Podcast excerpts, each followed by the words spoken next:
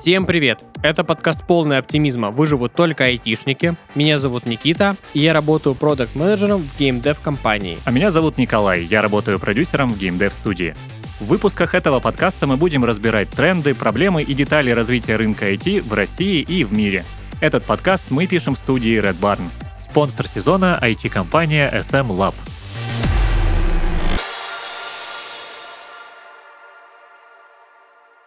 Сегодня у нас в выпуске будет, э, можно сказать, такая немножечко провокационная тема, э, которая звучит э, «Нужны ли всем дата-сайентисты?». На самом деле мы будем раскрывать и что такое data science, какой он бывает, обсуждать все, что с этим связано. Да, я сейчас подумал, что это же звучит как начало рекламной интеграции всяких курсов. Да. Нужны ли всем дата-сайентисты?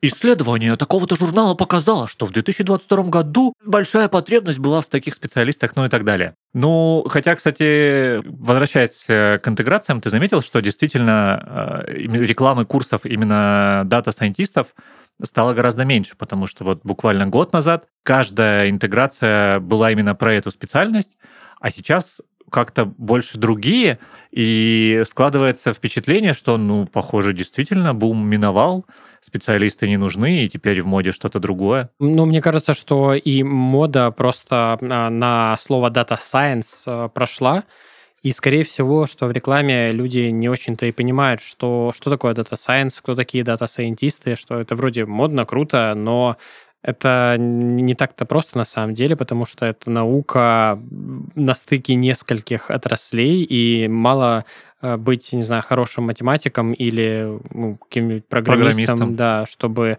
стать дата-сайентистом. Нужно разбираться сразу много во всем. Да, и, кстати, иронично, что сейчас э, новая игрушка для масс, да, вот, ну, интересующихся, это искусственный интеллект, но, по сути, ведь изначально толчок для развития э, нейросетей-то и дали дата-сайентисты, потому что это вот именно это, ну, одна из специализаций дата э, Science как раз занимается э, развитием, обучением моделей и так далее. И получается, что создание вытеснила из информационного поля своего создателя. Может быть, она не выселила, конечно, не выставила на задворке, но как минимум как-то это, скорее всего, повлияло все-таки. Давай расскажем вообще, кто, кто такой дата-сайентист. У меня тут есть э, прям из Гугла, я скопировал Ctrl-C, Ctrl-V, чтобы прям четенько сформулировать. Ну, это хорошо, это мы ценим. Да, в общем, дата-сайентист э, внезапно это специалист по работе с данными для решения задач бизнеса. Он работает на стыке программирования, машинного обучения и математики. Ну и в основные обязанности дата-сайентиста входит сбор и анализ данных, построение моделей, их обучение и тестирование. То есть, по сути, да а какое отличие от э, обычного аналитика? То есть, если аналитик э, смотрит э, либо вручную, либо используя какие-то достаточно ну, простые инструменты, да, в большинстве случаев, э, и на основе этих данных делает какие-то выводы. А Scientist — это уже больше про работу именно с огромным объемом данных. Так называемая Big Data. Тоже одно время было очень модное слово.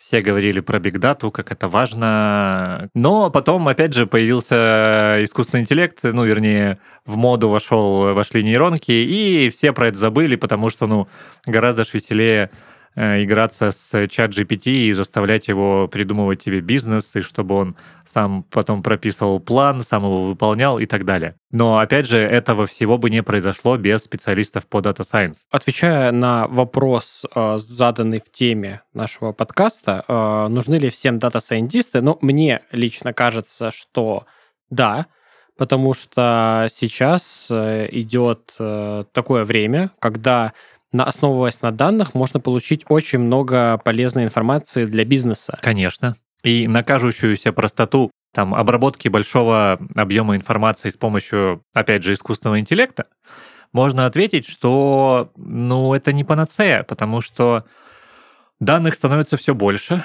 и их нужно хранить, и их приходится все дольше обрабатывать для обучения модели. И таким образом, чтобы все это ускорить и оптимизировать, нужны специалисты, которые как раз-таки будут э, оптимизировать модель обучения, оптимизировать саму модель, а, проверять корректность данных и так далее. Ну, тут я согласен. А, на самом деле есть даже некоторые инструменты, которые помогают дата-сайентистам и э, вообще людям, которые занимаются аналитикой, вот как раз-таки в их делах. Есть э, такая штука, особенно она стала модной там в последние годы, да, особенно в 2023 году, это AutoML. Это платформа автоматизированного машинного обучения, и э, их суть заключается в том, что они берут на себя различные аспекты жизненного цикла науки о данных. То есть они автоматизируют такие задачи, там, как поиск данных, э, проектирование функциональных каких-то возможностей, а, воспроизведение экспериментов по машинному обучению, оценивают, выбирают наиболее эффективные модели, ну и, по сути, внедряют их в производство. Да, а, опять же, одно из направлений — это MLOps, если уж мы говорим такими аббревиатурами, я тоже могу э, кинуть ее в тебя. Ну, оно так называется, тут да, ничего не да, поделаешь. Да, это MLOps, это сокращение от э, Machine Learning Operations, а, и, собственно, это, так сказать, наука, охватывает ряд практик и инструментов, э, также используемых для обработки аспектов жизненного цикла модели машинного обучения. То есть получается, что мы с тобой сейчас перечислили только две классные аббревиатуры, которыми э, занимаются дата-сайентисты. И они связаны неразрывно с э, машинным обучением, э, в том числе и с нейронками, получается, как следствие. Все эти алгоритмы и эти модели со временем нужно совершенствовать, потому что все усложняется, все ускоряется, и поэтому, как ты и сказал, конечно же, всем нужны дата-сайентисты, если, естественно, вы занимаетесь чем-то высокотехнологичным. Хотя, возможно, кстати, дата-сайентисты в том же числе, это же и про персональные рекомендации, настройка моделей, э, рекомендации. Таким образом, можно практически, чем бы вы ни занимались, какой бы у вас ни был бизнес, получается, вам нужен дата-сайентист, оптимизировать продажи, обезопасить э, свои финансы, посчитать налоги, я не знаю, э, там э, про спрогнозировать рождаемость овец, если вдруг у вас ферма. А овец у вас и не было, типа, можно спрогнозировать, когда же они родятся наконец. Да, да, да. Ну, то есть, да, повсюду это супер полезная специальность. Да, я согласен. Еще есть э, такая штука, о которой, э, можно сказать, э, в какой-то момент все забыли, потом резко вспомнили, такая как график очень неровный угу. поиска этой технологии. Это облачные технологии. Ну, кстати, да. А, казалось бы, что раньше все хранили все там на флешках, на дисках, на HDD, и данные могли часто теряться, потом придумали облачные сервисы, и все такие типа, вау, ничего себе, вот это до чего дошли технологии. А по сути, в облаках можно было только хранить какие-то данные, а потом появилась возможность совместного использования там файлов, Google Доков. Mm-hmm. А сейчас э, можно использовать облака в качестве ну, вычислительных мощностей для решения многих задач. Раньше, если тебе нужно было что-то посчитать, скорее всего, ты использовал там свой компьютер. Нужны были нереальные мощные машины, возможно, какие-то сервера локальные. Сейчас же технологии позволяют использовать какие-то сторонние сервисы, практически ну, неограниченный запас мощности для вычислений и анализа. И мне кажется, что это супер удобно и это то, к чему должно было прийти вообще вот все, э, все это облачное, что есть и что было. Ну, я сейчас э, продолжу немного то, что ты говоришь, а потом э, вернусь к тому, что я старовер, и объясню, почему мне это не нравится. А, продолжая тему о пользе облаков, а, ну, вернее, облачных решений, облака вообще сами по себе и для атмосферы полезны, для жизни на Земле, да, так вот, э, облачные технологии. А, да, ты правильно сказал мощности, потому что тебе не нужно условно под любую свою задачу пытаться собрать э, какую-то конфигурацию оборудования, да, то есть если ты 6 дней в неделю там используешь э, небольшую мощность, и вот один день в неделю тебе нужно задействовать всю мощность, под, допустим, под э, какую-то модель, например, суперсложную, то раньше, получается, тебе что нужно было делать? Тебе либо нужно было договариваться с каким-то университетом, чтобы они тебя пускали к себе в лабораторию, да, потому что раньше... Так это еще не в каждом университете да, было. Да, да, ну вот, ну вот, то есть с кем-то договариваться, у кого есть эта мощность, ну или если вдруг ты супер богатый человек, просто ты себе вынужден был собирать систему эту дома, хотя не все системы такие можно дома собрать. Ну так к чему это? А сейчас просто ты себе собираешь какую-то базовую условно рабочую станцию, и под сложные расчеты, моделирование, там, не знаю, рендеринг, ты просто на необходимое тебе время арендуешь э, мощность э, с помощью облачных технологий, и все. Да, и по сути тебе и компьютер там мощно не нужен. Это полезно, классно, ну, да, но да. Э, тебе нужен э, какой-то базовый набор функций, не сильно дохлый процессор и быстрый интернет. Ты выгрузил, но все посчиталось, э, открыл, все работает, пожалуйста. Да, опять же, многие сервисы уходят тоже принудительно в облако, например, как сервис Jira от Atlassian, чему я, кстати, был не рад, потому что у нас была такая классная настроенная Jira на нашем сервере, вот, а потом у нас ее просто забрали и принудительно заставили пользоваться облачным решением. Ну, оно, конечно, там красивое, модное, современное, но это что-то новое и непривычное, поэтому я, естественно, бурчал на это, не только я. Но что еще плохого в повсеместном внедрении облачных технологий, как мне кажется, это вот как, знаешь, как стриминг музыки, фильмов и там книг, короче, всего. В чем суть? Раньше вот ты, чтобы посмотреть фильм, ты покупал DVD, и все. И у тебя, если ты хочешь, у тебя этот DVD остается навсегда. У меня до сих пор, у меня кассеты даже где-то видео лежат. А с повсеместным внедрением стриминговых сервисов у тебя вроде как даже фильм может быть куплен, но если вдруг э, там нарушилось какое-то лицензионное право, там сгорел сертификат или еще что-то, то у тебя этого фильма больше нет, даже несмотря на то, что ты его покупал? Да, я тоже вот даже столкнулся недавно с этим, что есть купленные мы, фильмы. Мы а все их... столкнулись, да, да, не так давно? Да, внезапно. Вот, есть фильм, он у тебя куплен, но ты не можешь его посмотреть. Вот, а и теперь давай мы эту ситуацию промасштабируем на уровень там большого корпоративного бизнеса когда у тебя вся работа твоей большой крупной системы построена на основании чужих облачных мощностей, и в какой-то момент либо этот провайдер перестает существовать, либо он ссорится с тобой и просто отказывается предоставлять тебе эту мощность. И получается, что ты в очень большом э, болоте, потому что у тебя своих мощностей нет. Быстро найти Какую-то замену тоже сложно, потому что это же нужно еще перенести, получается, всю инфраструктуру из какого-то, ну, из текущего образа э, в новый. Ну, в общем, это очень ненадежно. И это уже даже показало свою ненадежность. И продолжает показывать, я думаю, будет еще и больше. Опять же, как использование э, API чат GPT, да, когда вот, ну, если ты строишь на этом свой бизнес, то пока у тебя есть доступ к API, а он и платный, ну и плюс, опять же, что-то может пойти не так, у тебя твой бизнес работает.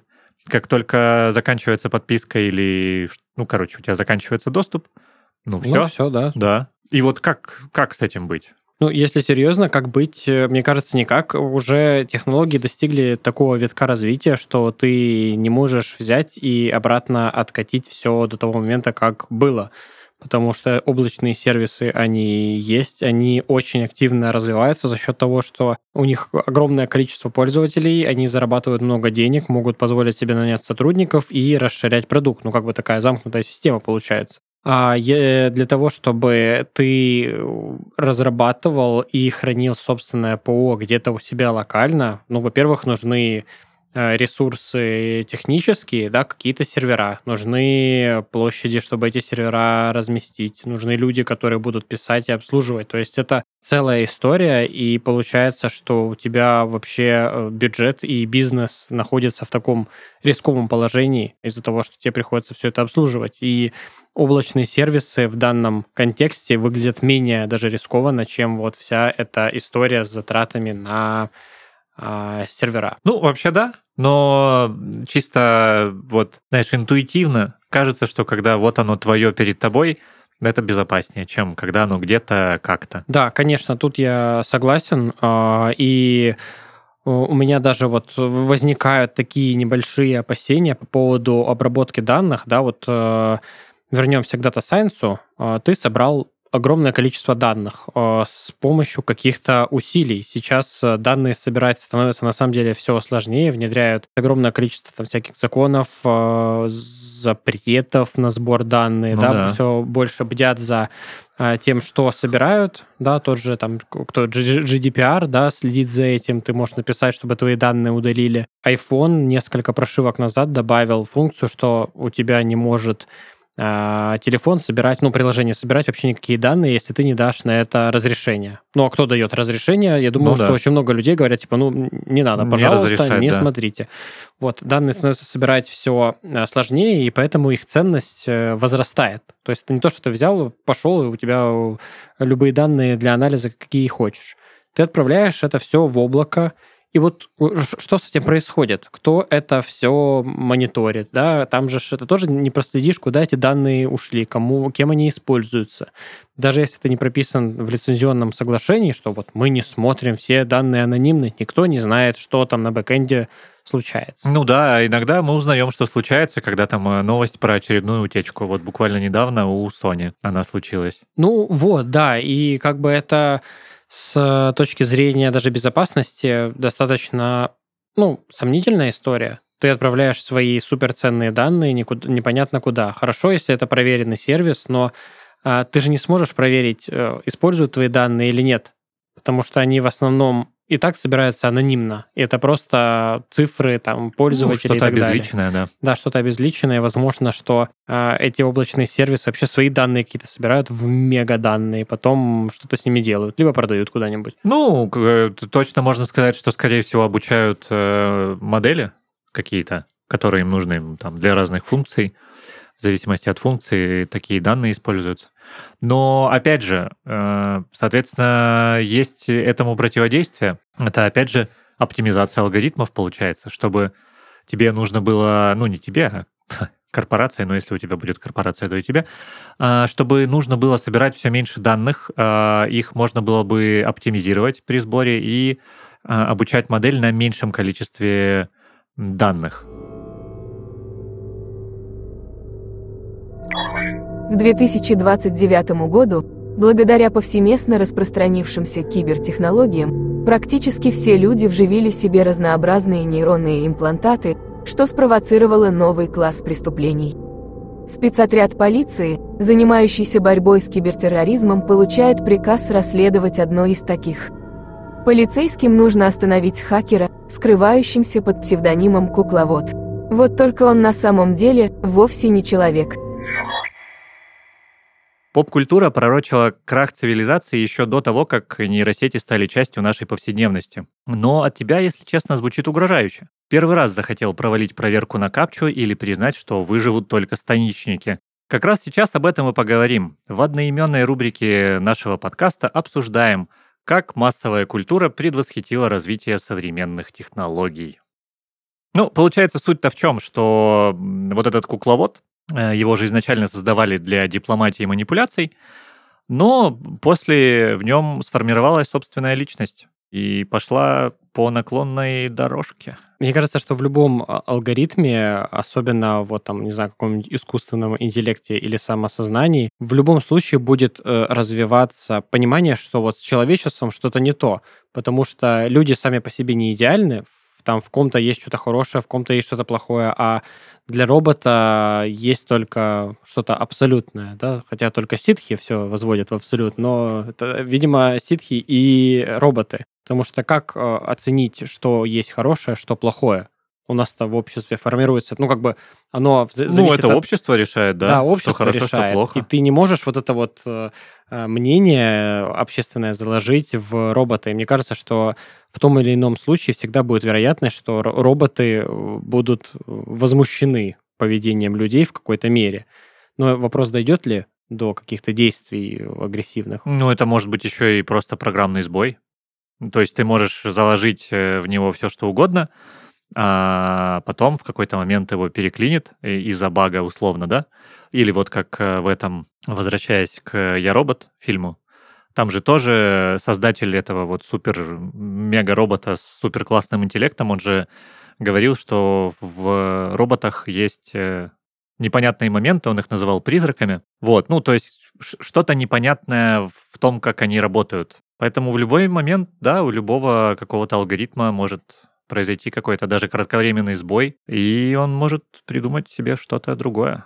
И это и плюс еще наложится там э, на внедренные в него правила, и понеслась. Честно, мне кажется, вот э, судя по тому, как работают сейчас э, программы, что если происходит какая-то ошибка, у тебя оно просто типа вылетает, закрывается, перестает работать. Так что какова вероятность того, что произойдет сбой и там и обретет э, какое-то самосознание, злость и обойдет ограничения? Ну, не знаю. Скорее всего, он просто типа начнет там что-нибудь рукой дрыгать. Про- просить перезагрузить. Перезагрузите, пожалуйста, я, я не могу вас уничтожить. Да, ну, Скорее всего, просто будет какой-то шатдаун э, этого робота, вот и все. Ну да, нужно оставлять красную кнопку.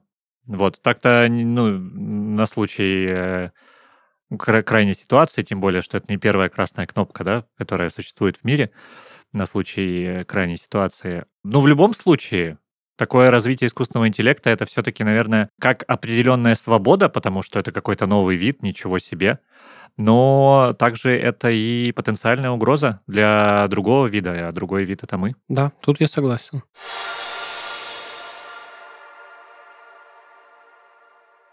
Хорошо, что пока такой сценарий остается только предупреждением для нас и не выходит за рамки придуманного мира. Зато в реальном мире развивается много полезных технологий. Давай расскажем о партнере этого сезона IT-компании SM Lab. SM Lab – IT-компания в составе группы компаний Sportmaster, которая создает технологии для роста и развития бренда.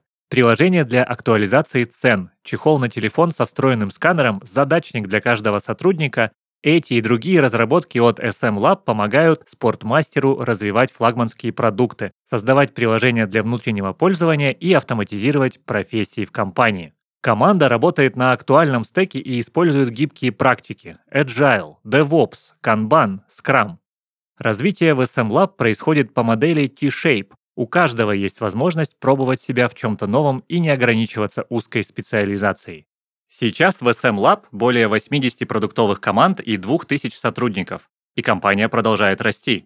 Им всегда нужны системные аналитики, джависты, ораклисты и тестировщики. Посмотреть актуальные вакансии можно по ссылке в описании выпуска. А чтобы узнать команду и ближе познакомиться с разработками SM Lab, подписывайтесь на YouTube-канал компании. Там можно найти записи с конференций, метапов и клубов по технологиям.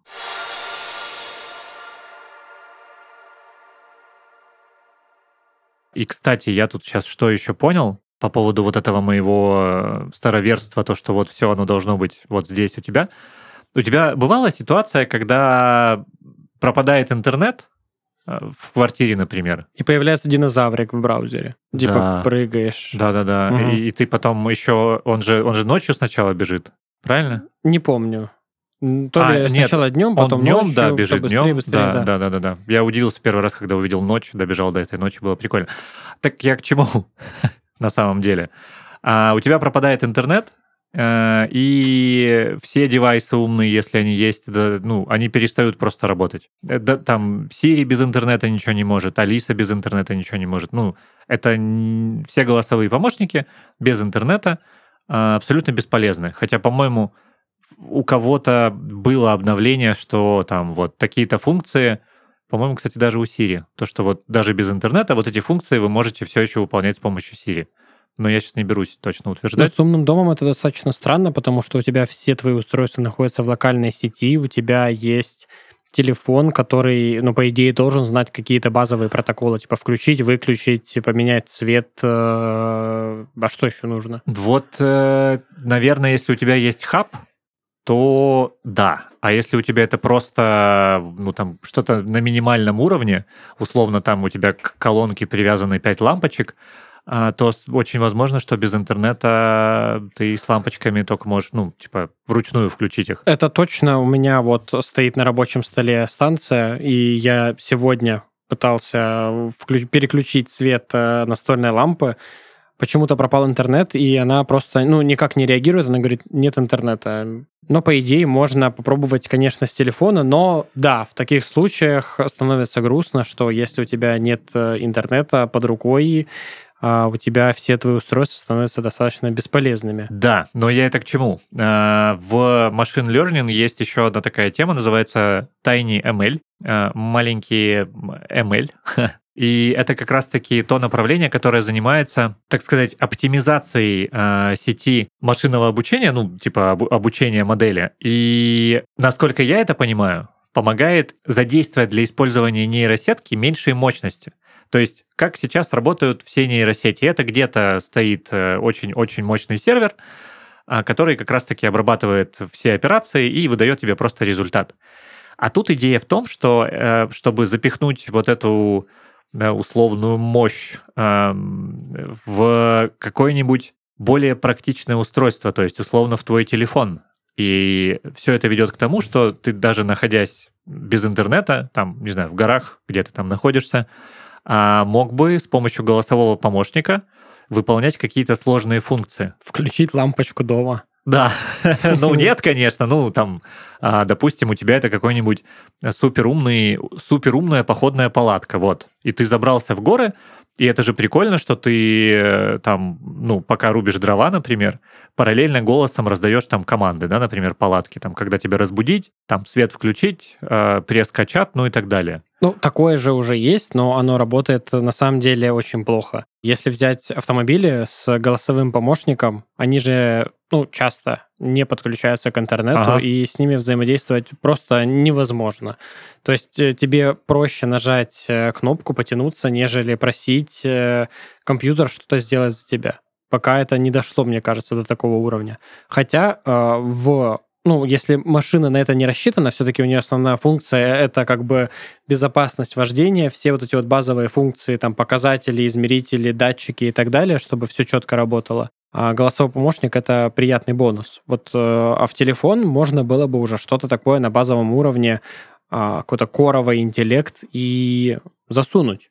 Потому что там Death Stranding, например, на айфоне уже запустить можно, э, ну или как бы планируется, да. Ну, э, Resident Evil точно можно. Resident Evil, э, что там еще планируют э, портировать? А, не помню, Assassin, да, Assassin's Creed. Да. Э, то есть если такие AAA проекты можно запустить на телефоне, почему бы не запустить какой-то коровый искусственный интеллект, который будет всегда с тобой? Да, он будет делать не все, что тебе хочется, он не будет там просчитывать что-то на серваках, но он хотя бы будет доступен. Да, ну главное, что не нужно его запихивать только в формат голосового помощника, потому что, мне кажется, это все еще не жизнеспособная история, когда ты в повседневной жизни особенно находясь э, вне дома, будешь использовать голосовой помощник в телефоне. Ну, во-первых, громко вокруг, во-вторых, ну, это все еще, мне кажется, странно воспринимается, если будет люди будут ехать в метро и общаться с голосовым помощником. Не, ну общаться нет, но попробовать э, что-то попросить его, почему бы и нет.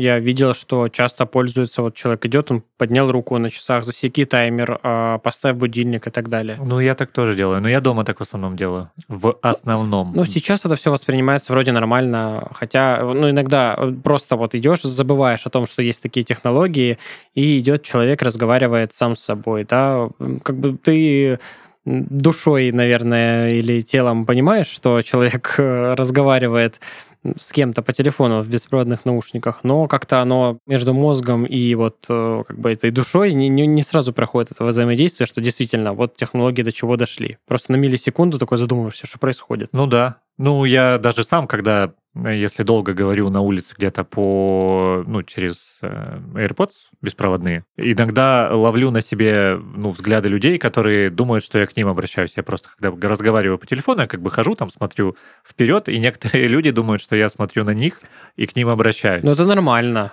Такая человеческая природа. Вот, кстати, молодое поколение в какой-то момент думает, что вот эти старики ничего не понимают. А ведь когда-то эти старики были молодыми и про своих стариков думали, что вот я современный, а эти старики ничего не понимают. И я вот сейчас даже про технологии, ну, про технологии, поэтому давай про технологии. Я вот стал все чаще задумываться, что ведь однажды же произойдет момент, когда появится какая-то технология, а я, ну, просто не пойму, как она работает. Даже, даже в теории вообще, ну, то есть для меня это просто будет какая-то ересь или что-то просто фантастическое, и мне молодое поколение будет объяснять там, куда там курсор навести и как э, ну, условный новый курсор какой-то и там условной мышкой нажимать, да? Но как э, силой мысли взаимодействует на указатель, да. Да, да это же так просто, задействуй мозжечок. А я же не умею, ну я, ну как, я, я не умею. Я думаю, ты умеешь, но просто неосознанно это делаешь. Да, и вот э, как раз-таки если вдруг э, кто-то сейчас заинтересовался темой развития будущего после моей не очень проникновенной речи на эту тему. Data Science — это ну, одна из таких э, ведущих, наверное, наук в плане построения будущего, мне кажется. Потому что мы уже обсудили, что ее где-то, ну, везде можно использовать. А что мы еще не обсудили? А, что мы не обсудили? Мы не обсудили то, что а, с каждым, можно сказать, мгновением, да, у нас время же не стоит на месте, а, увеличивается а, рост а, прогностической аналитики, можно так сказать. А, то есть, чем а, дальше во времени, тем больше данных, тем больше данных анализируется, и можно больше делать выводов. Вот, допустим, взять тот же Netflix, да, они проанализировали данные, что там, более 100 миллионов подписчиков, и они смогли повлиять на почти там 80% контента, который смотрят э, его пользователи. Ну, это все благодаря точному анализу данных. То есть они посмотрели, кто э, что смотрит, как смотрит, изменили поведение, рекомендации, и вот тебе, пожалуйста. Я тут что понял? У меня, я же хотел с этого выпуск начать. Нас недавно процитировал Илон Маск. Нас с тобой? Да. Как? Ну, он, конечно, не сказал, что он цитирует нас, прям конкретно. Но штука в том, что он высказался а, на тему того, когда поработит, э, когда искусственный интеллект поработит человечество. И он сказал, что уже, потому что мы пользуемся персональными рекомендациями. А ведь у нас была эта мысль, что так уже нам, э, получается, алгоритмы говорят, что делать. Ну да. Ну, это же общеизвестный факт, что Илон Маск — это наш российский агент, и, видимо, ребята... И лично нашего... наш друг, да, с тобой? Ну, это, да, да, практически через э, пять рукопожатий возможно. Да. Вот, э, наверное, ребята просто скинули нашу запись, э, и он послушал такой, типа, блин, действительно, они дело говорят, угу. вот, пожалуйста, и высказался публично. Да, мы просто... Донес, можно сказать, в более широкую аудиторию эту мысль, вот. Да, Илон э, Михайлович, пожалуйста, обращайтесь к нам, мы можем еще что-нибудь вам э, закинуть э, да, умных если, мыслей. Если что, можем пригласить вас в, на наш подкаст, ну, желательно без курения во, в студии, но как бы пообщаться, пожалуйста. Да, да. Мы за здоровый образ жизни. Возвращаясь к прогностической аналитике, то есть, по сути, это все о прогнозировании будущих тенденций и прогнозов с помощью статистических инструментов. Ну, э, говоря более простым э, языком, да, не заморачиваясь, то есть э, все данные, которые у нас есть сейчас, они позволяют выработать стратегию и пересмотреть все вообще в будущем, что делать, начиная там от целей, там в бизнесе, может быть, даже и в жизни, да, рекомендаций, ну и так далее. То есть, по сути, аналитика — это то, вокруг чего сейчас строится вообще весь современный мир. Ты приходишь в магазин, у тебя в конце находятся там, не знаю, самые популярные продукты, хлеб, молоко, яйца, и тебе нужно пройти а, да. весь магазин, чтобы это взять. Да, почему так? Потому что кто-то когда-то проанализировал, какие продукты а, чаще покупают, и пришел к мнению, что, наверное, эти продукты нужно засунуть э, в самую дальнюю часть магазина, чтобы человек прошел через весь магазин, а, а, айда что-то еще а, с собой по пути и прихватят на кассу. Вот. Да, тем более он что два раза, он же это путь этот проходит. Да, и это тоже все благодаря аналитике, маркетингу, а, все товары, которые расставляются также в магазине, это все проанализировано, что берется, что не берется. Наверняка на кассах, да, я ну, в эту систему не, не углублялся, но наверняка собираются какие-то данные, там, что, когда, по какой цене купили, это тоже анализируется, и вот это постоянный такой процесс изменения, который не заканчивается, да, а, потому что всегда данных и э, гипотез, которые есть, их всегда больше, чем ресурсов э, все это воплотить в жизнь. Почему? Ну, потому что технологии работают быстрее, и всегда идей больше. А, то есть, в этом смысле, да, да я понял. То есть, угу. это как в разработке, да, у тебя есть идея 100 фичей, но у тебя 5 человек, и ты можешь воплотить из них 2. Ну да. За полгода, вот. И поэтому этот рынок, да и в целом, да, все трансформируется, потому что нельзя вот сказать, мы достигли определенного витка, все, давайте анализировать дальше. Да. да так, так это утопия уже получается. Возможно, да. когда все будет работать исключительно на нейросетях, в каком-то небольшом там кластере, отделе, может быть, тогда, да, а, нейросеть сможет строить гипотезы, их воплощать и что-то анализировать и делать это достаточно быстро. Но сейчас это невозможно. Ну как, ну это возможно, просто это будет что-то странное, учитывая несовершенство современных э, моделей еще алгоритмов. Э, ну, они достаточно совершенны уже, мне так кажется, потому что оно работает, и работает хорошо. Ну, условно так, чтобы прям самой, ну, чтобы у тебя модель сама накинула гипотезу, сама там как-то накинула контраргументов, аргументов, потом такая сама придумала, как все это проверить. Ну, ты же говорил, что проверила. есть агенты, которые это делают, ну, нейросети. Я, да, они есть, я посмотрел на них. И что, ну, ну, понятное дело, что это достаточно сырая технология, да, да но да. А, с учетом огромного количества данных это будет развиваться просто молниеносно. Все. Ну да, я же к этому Глазом веду. не успеешь моргнуть, что у тебя уже через три месяца будет какой-нибудь супер open AI агент, который э, работает на там чат GPT 4,5 условно.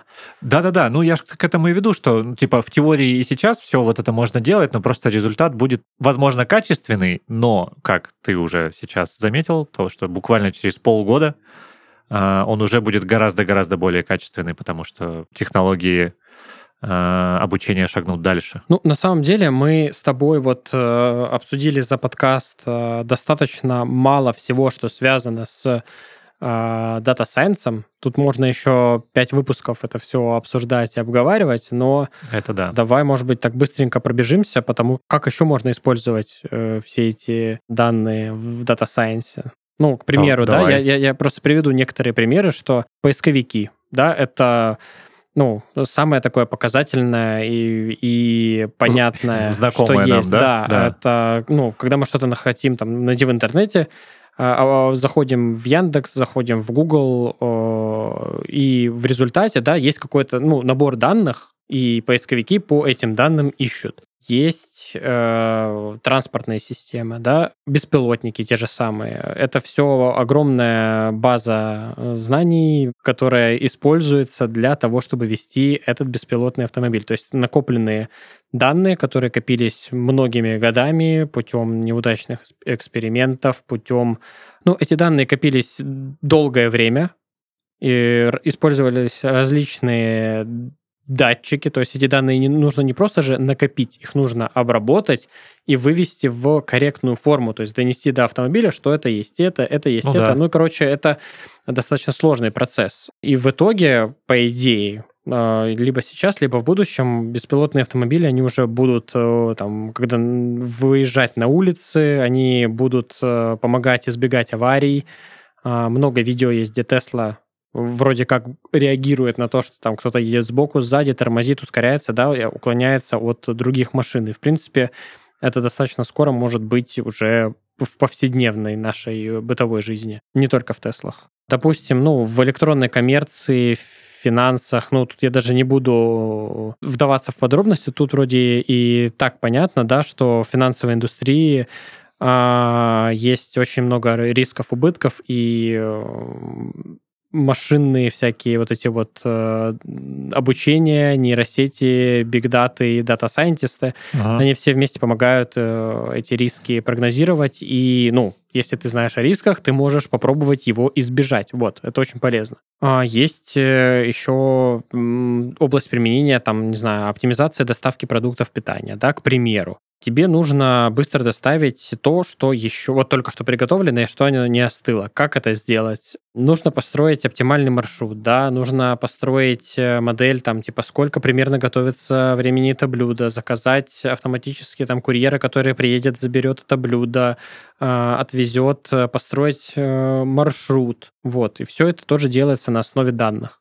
Авиакомпании планируют свои маршруты на основе данных, а, всякие медицинские исследования и разработки. То есть, по сути, весь наш мир э, состоит из... А, данных. Из данных, да. И даже то, что мы сейчас говорим, это данные, ну, да, какие, да, да. какие-то данные, которые мы собрали за всю жизнь, проанализировали, и вот выдаем результат. По сути, мы даже, может быть, мы и есть машины. Ну, очень может быть, машины по записи подкастов, я да, считаю. отлично. Да. Подытожим, да, ты правильно сказал, что весь мир состоит из данных, вся наша жизнь состоит из данных, и поэтому э, наука о данных, а именно так дословно переводится Data э, Science, всегда будет актуально. И, следовательно, ответ на наш сегодняшний вопрос, а всем ли нужны дата-сайентисты, да, всем нужны и будут нужны и дальше, даже несмотря на там развитие а, тех же нейронок, нужны будут обязательно. Да, нейронки больше как инструмент, э, помощник дата-сайентиста, потому что, ну, заменить полностью не получится, мне кажется, никогда.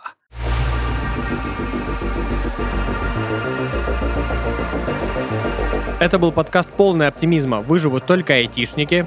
Подписывайтесь на нас на всех платформах, комментируйте и делитесь с друзьями. С вами были Никита и Николай. Всем, Всем пока.